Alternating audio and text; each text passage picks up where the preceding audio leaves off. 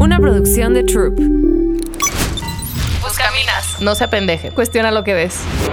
Bienvenidos a un nuevo episodio de su podcast Buscaminas, donde cada semana analizamos temas para no apendejarnos. Amistades, los rituales. Los rituales son acciones simbólicas que nos permiten hacer visible lo invisible. Piensa, por ejemplo, en una fiesta de cumpleaños cuando soplas las velitas de tu pastel o en una ceremonia de graduación. Todo el tiempo estamos ritualizando nuestra realidad. Pero dentro de todos los ritos que existen, los de transición son especialmente importantes porque nos ayudan de pasar, a pasar de la niñez a la edad adulta. Nos dan pertenencia y certidumbre para avanzar en la complejidad de la vida. Dejar de ser niños, la neta, es como muy aterrador y confuso. Y si no tenemos una guía, pues ¿qué pasa? ¿Quién nos está ayudando a entender nuestro lugar en el mundo? ¿Dónde estamos buscando las herramientas? ¿Y qué implicaciones tiene esto en nuestra sociedad? Si fallamos en nuestras familias, escuelas o en la iglesia, que son quienes históricamente nos han dado esta orientación, entonces se abre la puerta a quienes prometen la protección y sentido de pertenencia que brindan los ritos. Las mafias, las pandillas, el narco, los cultos, sectas, gurús y charlatanes de todo tipo. Todos ellos están cubriendo ese hueco que han dejado por años quienes eran responsables de amarnos y contenernos. Entonces hoy vamos a adentrarnos en este tema y al final del episodio nos iremos con herramientas muy concretas para rescatar esos ritos que tanta falta nos hacen como individuos y sociedades. Recuerda que nuestra intención es abrir la conversación en temas complicados. Así que te invitamos a investigar más, a contrastar nuestra postura con otras y que formes tú tu propio criterio. Entonces, ahora sí, vámonos. No sé si te has dado cuenta cómo en redes hay un montón de contenido alrededor de la palabra adultear, bueno, del concepto. Simplemente en, TikTok vi hace rato que el hashtag adulting tiene 7.9 billones de entradas. Ok. Y, y adulteando en español, 4.2 millones. Entonces, pues sin duda nos habla de, de que hay conversación ahí alrededor, ¿no? Y todos estos memes y así de los primeros 36 años de la infancia son muy difíciles o qué cabrona se pone la vida después del kinder. Es real, ¿no? Como que nos cuesta mucho eh, entender dónde estamos parados y cómo funcionar en ese lugar ya, ya de adultos. Sí. Este, Y, pues no, yo pensaba que, que, a partir de la adolescencia, como, pues como si hay un cambio importante, ¿no? Porque nuestra vida, que es relativamente sencilla, predecible, que depende completamente de nuestros papás, se empieza a ver como, como interrumpida, así tras, tras por un montón de cosas desconocidas, que, que nunca hemos experimentado, desde el despertar sexual hasta el primer desamor o no sé, el divorcio de tus papás, si, si tú atravesaste por eso, enfrentarte a, la enfermedad o a la muerte de un ser querido y ya más adelante, pues cosas del día a día como pagar impuestos, pagar la renta, el SAT, nada, o sea, escándalo, pues. Y, y como esta idea, ¿no? De que la vida se va complicando. Y yo creo que en un punto del camino, pues sí, sí se complica y nos vamos a atorar sí o sí si no tenemos la guía o, la ayuda de alguien, una, una red de soporte, porque solos no podemos con la complejidad de la vida. Oye, aquí me llama la atención, este, ahorita que dijiste los billones de búsquedas en inglés y los millones en español, me pregunto, ¿qué tanto tendrá que ver eh, las redes de soporte que aún tenemos en, en, los países latinoamericanos, la red de contención que todavía conservamos de los lazos familiares y estas cosas así, la familia burrón, ¿sabes? Ese concepto ahí como boomer, pero, pero que sigue muy vigente en, culturalmente para bien. Y creo que sería bueno como voltearlo a ver para bien, porque a veces, híjole, sí, sí importamos muchas de estas ideas modernas de la mm, civilización occidental sin, sin cuestionarlas demasiado y nos desarraigamos de lo que es propio. Y una de esas grandes pérdidas que creo que estamos teniendo es los núcleos familiares de, de soporte. Sí. Entonces. En, en la cultura pop, a mí me, me, en el entretenimiento, pues me llama la atención que Disney, por ejemplo, las dos de las películas de las más taquilleras que ha hecho y que le ha dedicado a la comunidad latina, que son Encanto y Coco. Claro. La familia es, es fundamental, o sea, todo se centra alrededor de la familia. Entonces yo creo que sí hay algo ahí que, que tenemos nosotros, tenemos como ese privilegio todavía de contar un poco más con esa red de soporte que en Europa y en Estados Unidos creo que no, no cuenta con eso tanto y pues ahí lo vemos en los hashtags, ¿no?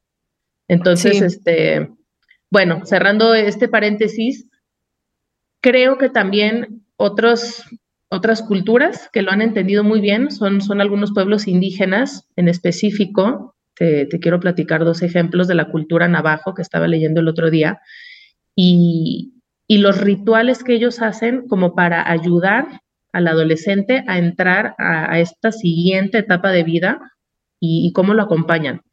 Los hombres de la cultura navajo, cuando, cuando a un niño de, de su comunidad le cambia la voz, que es alrededor de los 12 años, se reúnen los hombres de la familia y le hacen una ceremonia privada en una especie de temazcal.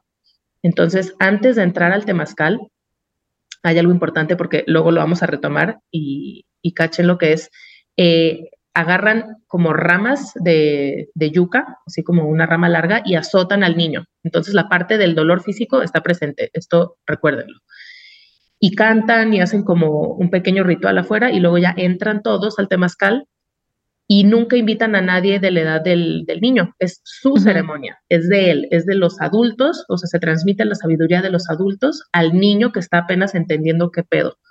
Entonces ya adentro le explican del concepto del mal, que existe el mal en el mundo, que, que los hombres deben ser responsables de su destino, de no culpar a otras personas, de la importancia de cultivar el espíritu y entonces como que yo digo, wow, imagínate el, el sentido de pertenencia que le da claro. a ese morrito de 12 años que está apenas como que entendiendo, o sea, empezando a ver la complejidad del mundo y, y el sentirse, pues, en primer lugar, importante, ¿no? Como yo tengo mi ceremonia, los hombres de mi familia me respaldan, soy amado, soy importante, tengo guía y pues no sé, se me hace muy poderoso a mí eso. Totalmente, totalmente. Es que, como dijiste, ¿no? O sea, no, definitivamente en algún punto nos vamos a topar con pared y, y creo que una sensación de, de mucha desesperanza uh -huh. puede ser el y desasosiego también, no saber quién te acompaña en el camino, sí. o sea, quién te puede aconsejar. Entonces, ese, ese anhelo de, de soporte y de contención, pues lo, lo, seguimos buscando, pero pues ahora en TikTok, ¿no? Porque, porque esos lazos presenciales vínculos uh -huh. familiares, comunitarios, sobre todo, porque no solamente la familia, sino el sentido de comunidad también está bien desdibujado en, en, en la modernidad. Sí, sí ¿no? totalmente. O sea, es, ay, pues mientras no le haga daño a nadie, me, o sea, de veras como que sí nos invito a, a cuestionar un poquito más todas estas palabras, eh, slogans que tenemos de, de neta que hay detrás. O sea, que sí, pues no te rías, güey. No, no, no, no. Ah. Y, y, lo que pensaba mientras estaba haciendo eso es como hay que hacerlo consciente. O sea, no basta con tener hermanos y papás, ¿no? Lo que decíamos ahorita de las familias latinas, ok, qué padre que, que sigamos siendo un poco más apegados a la familia, pero de ninguna manera se da un ritual como de este estilo, ¿no? Como tan intencional. De decir, hey, aquí estamos y te vamos a ayudar en esto en específico, porque entendemos que es difícil se me hizo bien bonito, o sea, imaginarme así el momento súper personal. Eh, híjole, sí, de, de, por la potencia, ¿no? Además, todo esto que hemos platicado antes de, de, de cómo necesitamos manifestar en algo evidente uh -huh. lo, lo, lo, simbólico, ¿no? Lo intangible, o sea, hacer lo intangible. lo intangible. Ajá. Sí. sí. esta realidad que habita solo en nuestras ideas y en lo conceptual, bajarlo, tangibilizarlo y verlo materializado en algo que hace sentido y me resuena con lo que estoy experimentando a nivel interior. Pues eso Esos es. Son los ritos, claro. Ah, sí. Y creo que en las mujeres la tenemos un poco más fácil porque el tema de la menstruación, pues sí es un, una cosa evidente física que te marca Ajá. un antes y un después. Entonces, eh, creo que con los hombres, los hombres sí, sí entran como mucho más en crisis porque no hay, no hay como algo tan evidente, ¿no? Y, y volviendo a lo de las, la cultura navajo, con las mujeres tienen su propio ritual que se llama la ceremonia Kindala, uh -huh. es días después de justo la primera menstruación de las niñas, eh, pues ya ellos lo entienden como el inicio de su edad fértil, hacen como un homenaje a la vida y a la maternidad. Entonces se rodean esta niña de, bueno, más bien la rodean las mujeres de su familia, le cantan canciones y dura cuatro días la ceremonia de las mujeres para representar Órale. las cuatro estaciones del año. Y en esos Porque días... la vida! Ay, sí, la verdad está súper bonito. Es el ciclo de la vida, las estaciones. Y no, como nosotras somos dadoras de vida, pues está como muy en sintonía con, con el ritmo de la naturaleza de la vida. Ajá, ajá. Wow. Y, y, en esos días todas las mujeres cocinan como un pastel de lote no me acuerdo del nombre, que al final comparten con toda, con, pues con esa pequeña comunidad, ¿no? Y hay un curandero que lidera las oraciones, los rituales y los cantos, cantos que duran toda la noche. O sea, imagínate que te están acompañando cuatro días, o sea, se me hace, nunca he hecho yo eso por alguien, ¿se me explico? O sea, no. así, que no sea mi hijo, pues, o, mi esposo, no sé. No, pero cuatro días celebrando, acompañando. No, güey. Celebrando su vida, sí, no. Ni por ellos, de honesta. Ni por ellos. Y, la idea es como darle fuerza y guía en el proceso este de convertirse en mujer y pues probablemente en mamá, porque pues por lo que decíamos, ¿no? Que, la menstruación indica que ya es la edad fértil. Y entonces luego tiene una madrina que esto está, está muy curado, que le lava sus joyas, o sea, le lava, haz cuenta que la mamá le, le da pulseras, aretes y así, ¿no? Y la madrina las lava y luego con esa agua con la que lavó las joyas le lava el pelo. Y luego esa agua del, con la que lavaron las joyas y el pelo la echan en un hoyo en la tierra y, y, luego como que el lodo lo ponen en una colcha y lo, o sea, así me explico, o sea, como que todo es una serie de, de un ritual tras otro y todo tiene un significado y se conecta y tal. Y el chiste es que cuando amanece, la niña tiene que irse de esa como capillita donde están y correr hasta que deje de cantar la comunidad. Y ¿Hasta que deje de escucharlos? Que deje de escucharlos cantar, ajá, pero corre así de que corre, corre, corre, corre. Y cuando regresa, después como de 20 minutos, ya oficialmente es considerada una mujer y se le recibe como tal. Entonces, wow, o sea, te juro que yo leía y veía los documentales y se me decía como, híjole, qué, qué poco, qué poco valoramos como a esas culturas, ¿no? O no sé, cuánto hay que aprenderles más bien, en positivo. En positivo, sí. Este, y entonces hay un autor que habla muchísimo de esto que se llama Richard Rohr, que es eh, pues, escritor y experto en espiritualidad y ha analizado por décadas los rituales de distintas culturas. Y entonces algo importante que él ha detectado es, es un patrón que en, todas las culturas, porque esto no es nada más de los navajo, o sea, hay infinidad de, comunidades que hacen sus propios rituales, pero con este mismo fin. La quinceañera. También pues hay canto, hay baile. pero no está como tan presente el tema espiritual. No, yo sé, yo sé. O sea, creo que. Pero sí, es un ritual de transición. Ajá, sí. O sea, sí, sí son vestigios de, eso. Obviamente no tiene todo el componente comunitario, espiritual, de, de, transmisión de conocimiento, que esa parte se me hace muy importante. Exacto. Ahí la quinceañera aprende cómo empedarse, ¿no? Si bien le va, pero.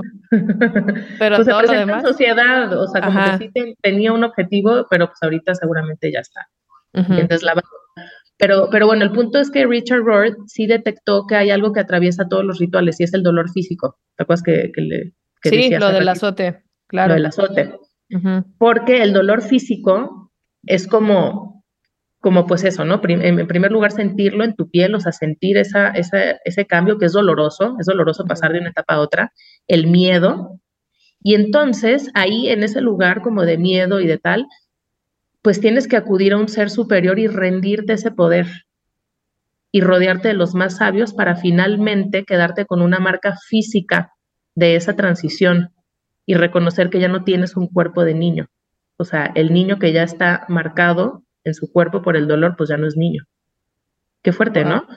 Entonces, hay culturas donde, por ejemplo, no los azotan, pero les tiran algunos dientes. Está cañón. O sea, o les hacen cicatrices en la cara con navajas, o los ponen a pelear entre ellos. Este, o hay quienes literalmente en medio de la noche o en un día que el niño nunca sabe, lo sacan de su casa a medianoche y lo, y lo mandan lejos de la tribu para que sobreviva en la naturaleza. Así en medio de, peligros de todo tipo y, que cuando regresen pues ya sean adultos, hombres, hasta que hayan tenido contacto con Dios. Eso es lo que, lo que ellos dicen, ¿no? O sea, vete tú solo, ríndete a ese poder superior y regresas cuando ya hayas entendido que no eres nadie. ¡Wow! ¿No? Sí. Entonces, pues todo es un proceso como muy, muy espiritual y, y pues después de eso la vida de pronto ya tiene un significado distinto, mucho más profundo porque la idea de esos rituales es situar la vida en un marco pues más amplio donde el sufrimiento, el trabajo, la maternidad, en el caso de las mujeres, la sexualidad, la naturaleza, o sea, todo tiene un significado, todo es trascendente y todo le da un sentido más profundo a la vida. O sea, literal como que une al cielo y a la tierra para integrarnos a nosotros como cuerpo y alma. O sea, está, está cañón. A mí, a mí algo que me gustaría aquí resaltar es el tema del dolor, porque también creo, híjole, con qué realismo se ve la vida. Es como asumirlo eso desde el inicio. O sea, la vida es dolorosa y, y, te vamos a enseñar o tienes que llevar esa marca porque te va, te va a acompañar siempre. Y en contraste con cómo vivimos hoy el dolor, que es una evasión constante del dolor, y eso, eso creo que nos inhabilita para crecer. O sea, nos mantiene niños en muchos aspectos. Exactamente. Cuando, no asumimos el dolor con el realismo que tiene, es inevitable. Entonces, me parece muy potente que, que se asuma así y que se acompañe y que se aprenda a darle un sentido a ese dolor. Claro. Sí, me encanta eso. Y, y pues no sé, o sea, aquí en Occidente, ¿cómo, ¿Qué, tenemos? Tú hablabas ahorita de la, de la quinceañera, y pues sí, pero también, por ejemplo, en la tradición judeocristiana, pues la religión también tiene sus propios ritos y rituales, como el bar mitzvah o la confirmación, que se da más o menos en esas edades, pero no sé tú qué opinas, pero yo siento que al estar insertados como en una dinámica pues de sociedades muy consumistas, de, ya sabes, se diluye mucho esa parte espiritual. Yo me acuerdo que yo hice mi confirmación y no tenía ni idea. O sea, fue como un trámite, lo hice con mi salón, pero no, nunca lo interioricé como una transición incluso de mi fe. Entonces yo creo que hace falta volver a la, a la, riqueza de esos ritos, porque, y fíjate, en la, en la confirmación te daban una cachetada, ¿te acuerdas? Sí. y, es un poco eso, o sea, sí, sí, ahorita que hablábamos de lo del dolor, pues es, digo, la, la forma mucho más eh, amable de, de hacerlo visible, la cachetada. Ahorita acabo de captar. Pero, pero sí, siento que se ha diluido mucho en, en estas, en estas sociedades. Pues se ha diluido porque ya vivimos en la era post-cristiana también, ¿no? O sea, a lo que voy es esa cultura que nos, pues, formó, de algún modo, es la influencia judío-cristiana, pues ya es, es muy, ¿cómo se dirá? O sea... Pues, pues tentale de juicio, pues. Sí, exacto. Entonces se vive más como una costumbre porque seguimos una vez más, ¿no? Anhelando, necesitamos estos rituales para visibilizar lo invisible, ¿no? Entonces, pues, ¿qué es lo que conocemos? Pues bueno, la tradición ahí católica o lo que sea. Digo, mucha gente ya se, se hace a un lado de esto, pero aún así siguen teniendo sus rituales muy similares, los círculos de mujeres y tantas cosas que vemos muchísimo porque se busca visibilizar, entonces te agarras un poco de lo que conoces y si no es esto y porque no te gusta, pues entonces te agarras del otro, pero al final sí creo que la mayoría se vive desde, desde mucho, muy diluido. O sea, entonces, cuantísima riqueza hay en cada una de estas tradiciones, pero pues nada, como que sí, híjole, no sé, es una gran como que ¿quién nos, quién nos ayude y de dónde, o sea, dónde estamos buscando esas herramientas. También pensaba Y desconocemos mucho, desconocemos mucho de, de, de nuestra riqueza cultural, pues, me parece. Entonces, simplemente lo descartamos o lo adoptamos, pero sin saber mucho el trasfondo de las cosas. Y también, o sea, en relación a eso que decías, como que ahorita hay, pues no hay una, un, acuerdo sobre quién es la figura que deberíamos de reconocer como mentor, ¿no? Antes, pues sí, eran los ancianos o los sacerdotes, pero ahora, pues todo esto se pone en duda y, con cierta razón, ¿no? También hubo muchos atropellos que se han dado desde, desde ese abuso de, poder. Pero a mí algo que me llama la atención, esto que decías de los círculos de mujeres y así, es que ahorita está más esa onda de encontrar a tu tribu, ¿no? De que tu familia es quien, tú quieras. Y eso tiene una parte padre, pero un problema importante que yo veo ahí es que eso te lleva a rodearte de pura gente de tu edad, que piensa como tú, que toma decisiones similares a las tuyas. Sí. Y eso pues puede generar un estancamiento en el entendimiento de la vida, que literalmente pues, nomás encuentres afirmación sobre lo que tú ya estás viviendo.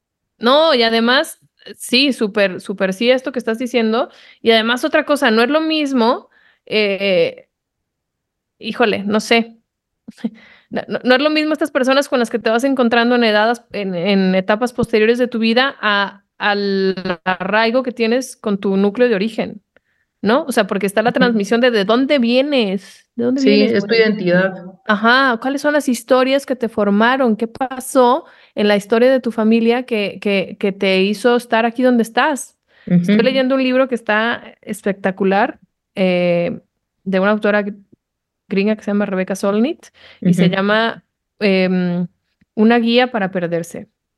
Eh, ajá, entonces es como una cosa así medio autobiográfica, pero va narrando todas estas historias muy similar a esto, pues, o sea, que, que, que nos dan vida, pues, transiciones, paso, eh, cómo se han ido formando las mismas naciones, pero todo ella lo va narrando desde su historia familiar. Ay, qué padre. Como la de cisnes, cisnes salvajes, ¿te acuerdas de Ah, este libro de, de tres sí. generaciones de mujeres en China? Sí, Uy, sí, buenísimo. Les vamos a poner los links de estos libros, no teman. sí. Este, sí, es Oye. muy poderoso. Y, y justo Kat que, que ha estado como muy en boga ahorita, esta tattoo artist que se convirtió al cristianismo, hace poco hablaba de esto en una entrevista y, y decía que todo su grupo de amigos estaban juntos en un eterno limbo, estaban en una eterna búsqueda y estaban entre el tarot y luego pasaban a las, eh, pues no sé, a otro tipo de prácticas espirituales y luego al yoga y luego al reiki y luego al no sé qué, pero como que no salían de eso. Entonces decía, pues sí, eso sí, rodeada de mi tribu, de mis amigos, pero, pero no, no teníamos de qué agarrarnos. Se me hizo muy fuerte. Obviamente la criticaron mil, pero pues tiene, tiene un punto. ¿no? Pero a ver, ¿cómo que no salían de eso? ¿A qué se refiere? O sea, pues que todos eran profundamente infelices, ella lo dijo así. Ah, o sea, ya. estaban como perdidos en la vida. O sea, en- era en- como una en- eterna búsqueda, o sea, no salían de eterna ese... búsqueda. Ya, ok. de, de gente adulteando con mucha dificultad. Entonces, intentando encontrar respuestas en todas estas eh, cosas, este, ¿cómo se llama? Ay, se me fue la palabra, esotéricas. Ajá. Y entonces, digo, ella, ella se convirtió, es cristiana y tal, pero, pero bueno, tiene un punto. Y, y luego leía también a una psicoterapeuta que hablaba de, de la crisis de desequilibrios emocionales, que, o sea, es como una pandemia de, de- de estas generaciones, con unos sentimientos de desconexión, aislamiento y, y pérdida. Y entonces decía, oigan, estos son, son fases normales del rito de pasaje. La diferencia es que en el rito de pasaje hay un inicio y un fin, o sea, te puedes sentir así por un momento, ¿no? Claro. Aislada, perdida, desconectada. Pero ahora estamos estancados ahí, o sea, no salimos como de este sentimiento de, de quién soy, para qué sirvo, este, cuál es el punto de todo esto, porque sin ritos el tiempo pierde su estructura. Literalmente no, no hay visiblemente un inicio y un fin, entonces vivimos en medio de ciclos incompletos en estas eternas búsquedas. Y este, Órale. ajá. Y entonces, pues nada, un poco lo que decía es que los rituales no han desaparecido, simplemente los, los seguimos buscando en, en, en otros lugares. La cultura del, de la autoayuda, del amor propio va mucho por este lado y la, y la customización, ¿no? De agarrar rituales como diferentes culturas, pero insertarlos en nuestro estilo de vida. O sea, tarot, pero ayahuasca, pero ceremonias blessing way, pero bautizo a mi hijo también en la iglesia, pero entonces es como que no hay una congruencia ni un compromiso con un, o sea, con una cosa. A ver, pero es que aquí creo que vale la pena profundizar un poquito más de por qué la, el, proble- el problema de la problematización del, de, de- de mi problema ¿Cuál es el problema? No, a ver, lo que quiero decir es, eh, porque dices esto y yo pienso, bueno, o sea, pues tal vez mucha gente considera que pues lo que te acomode está bien y abrirnos a todas las posibilidades y por qué encerrarte en un solo camino, ¿no? Que creo que me parece una pregunta muy válida y que yo me la he hecho muchas veces y, y a lo mejor nada más un poco compartir, ¿no? Posibles, ah, pues si, si no respuestas únicas como, pues no sé. O sea, yo lo que le veo de problema a esto de agarrar de todo un poco es justamente algo que mencionaba antes, que no estamos asumiendo en su total profundidad nada, ¿no? Porque no te puedes comprometer con todo y nada al mismo tiempo. Exacto. Entonces, eh, se pierde de mucha profundidad y entonces solo en la profundidad es donde se asume pues, la riqueza de cualquier camino de vida.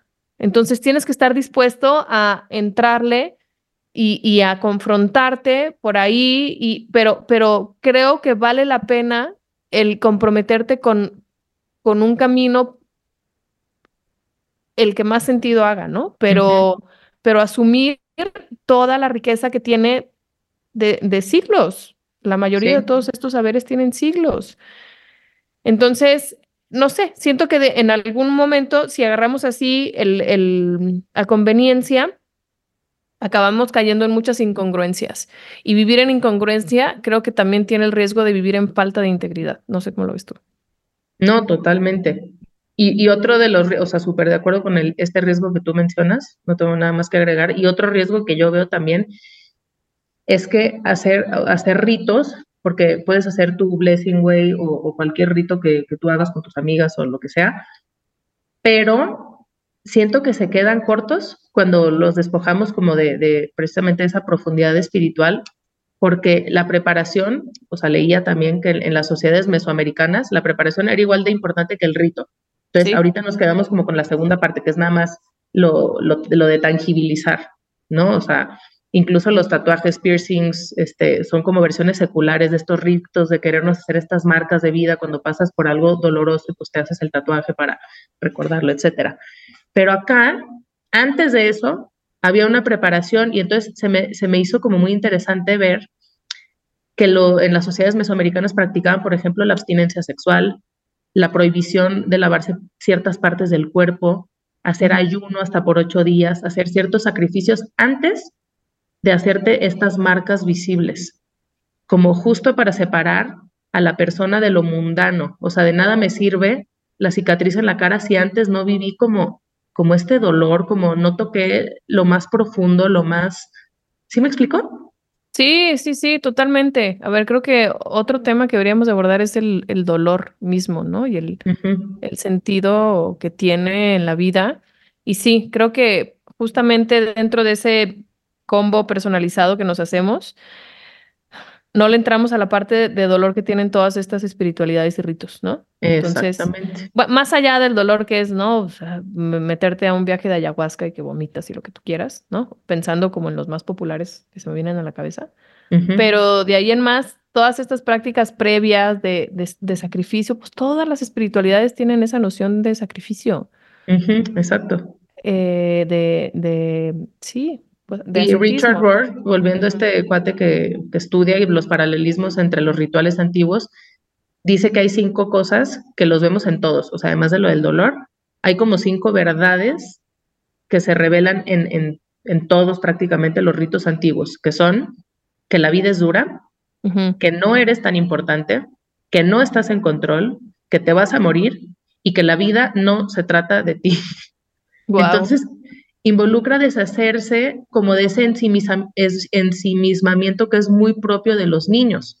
O sea, si te fijas, las que somos mamás o, tú que has convivido con sobrinos y muchos niños, te das cuenta que esos cinco puntos no los tienen los niños. Por ejemplo, pero no los tiene la sociedad en la que vivimos, o sea, vivimos en una infancia.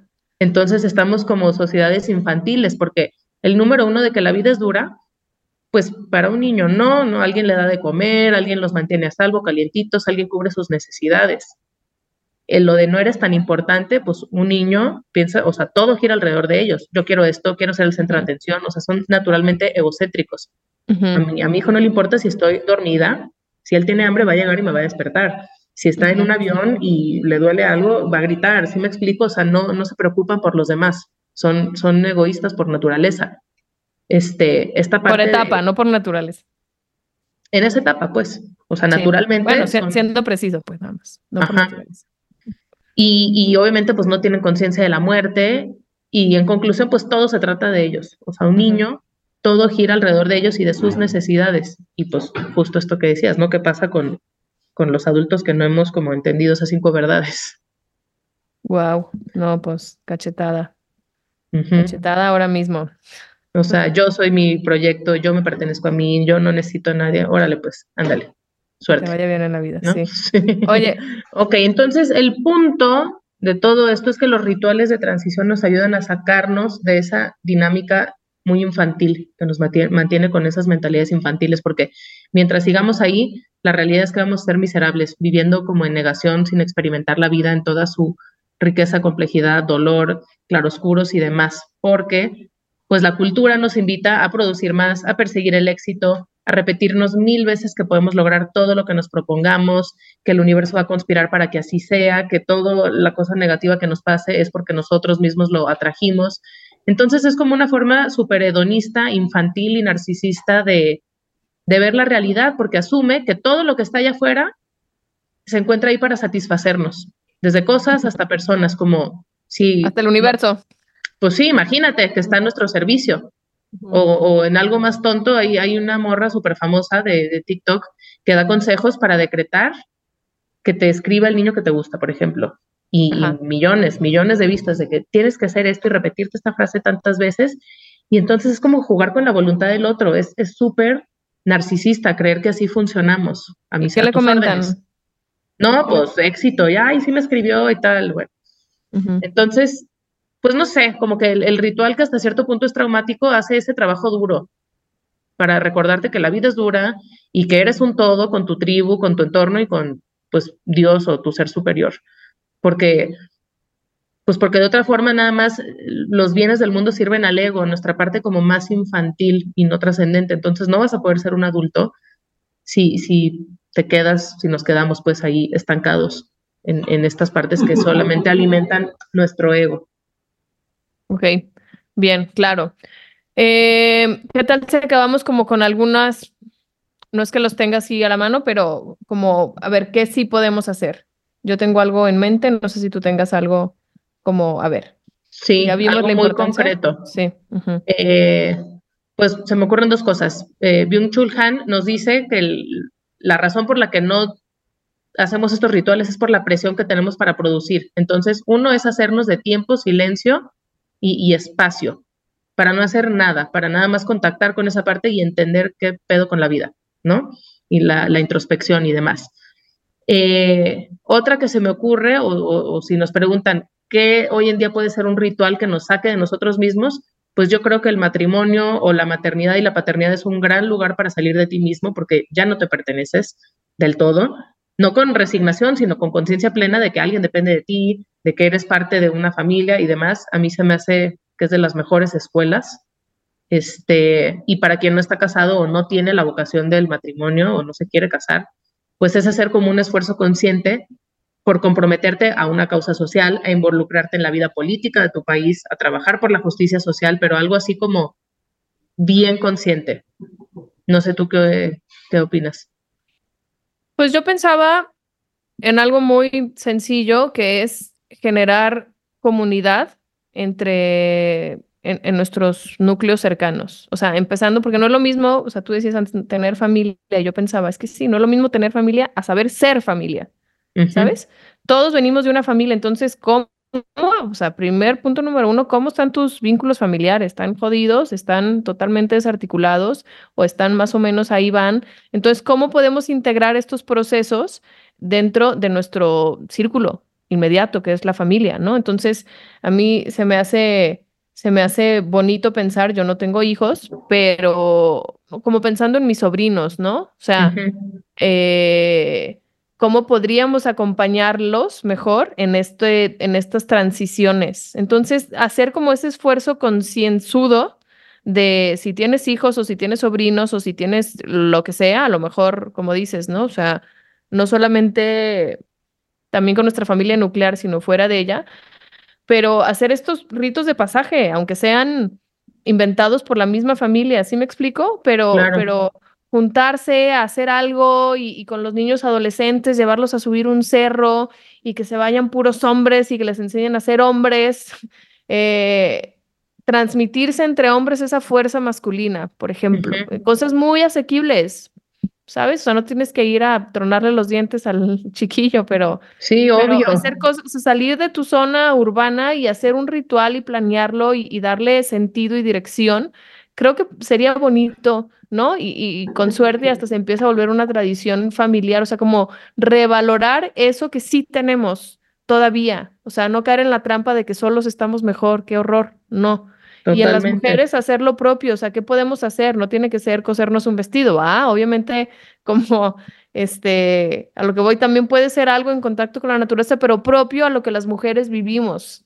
Entonces, no sé. En sintonía con nuestra realidad, que es distinta a la de los hombres, sin duda. Exactamente. Sí, sí, sí. No estoy diciendo que solo los hombres pueden hacer cosas rudas. Yo soy la primera que soy bien ruda, pero, pero, pues, ¿qué no? Sí, se eh, entiende perfecto. Y ahorita que decías lo de salir a la naturaleza, me llama a mí la atención que en las memorias que nos dejó eh, nuestro papá, Cuando, cuando murió, uno de los como de las cosas que más lo marcaron y que me encantó leerlo fue, eran los campamentos que hacía cada año con su papá, sus tíos y sus primos y sus hermanos.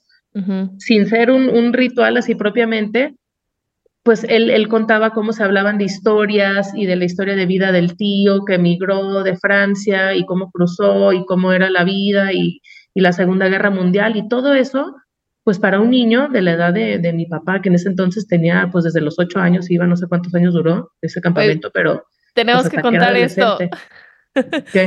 Me da mucha risa eso. En esos campamentos, parte de, del por ser ya autosuficiente era pues vete a pescar, ¿no?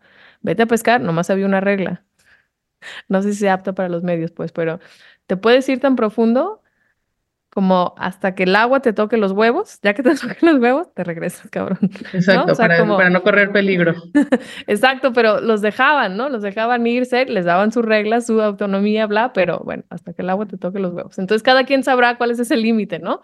De, pero es parte del compartir, del, del de los códigos de, de, sí, de vatos, de familia, y pues te sientes parte de, de algo. Entonces, pues sí, son cosas que en nuestro mundo, en nuestra realidad lo podemos hacer de forma consciente, reunirnos con, nuestra tribu.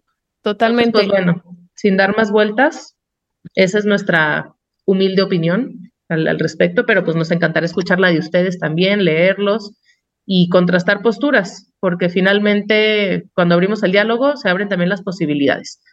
Si te gustó este episodio, puedes apoyar a Buscaminas de dos formas muy concretas. Una es suscribiéndote a nuestro perfil, compartiendo este episodio con tu gente y dejarnos un comentario. En Spotify ya puedes dejar en la cajita de comentarios de ahí.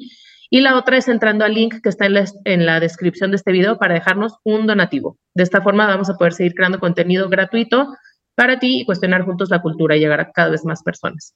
Entonces vamos a dejarte por aquí también todos los links y demás. Y pues nada, gracias por escucharnos. Nos vemos la siguiente semana.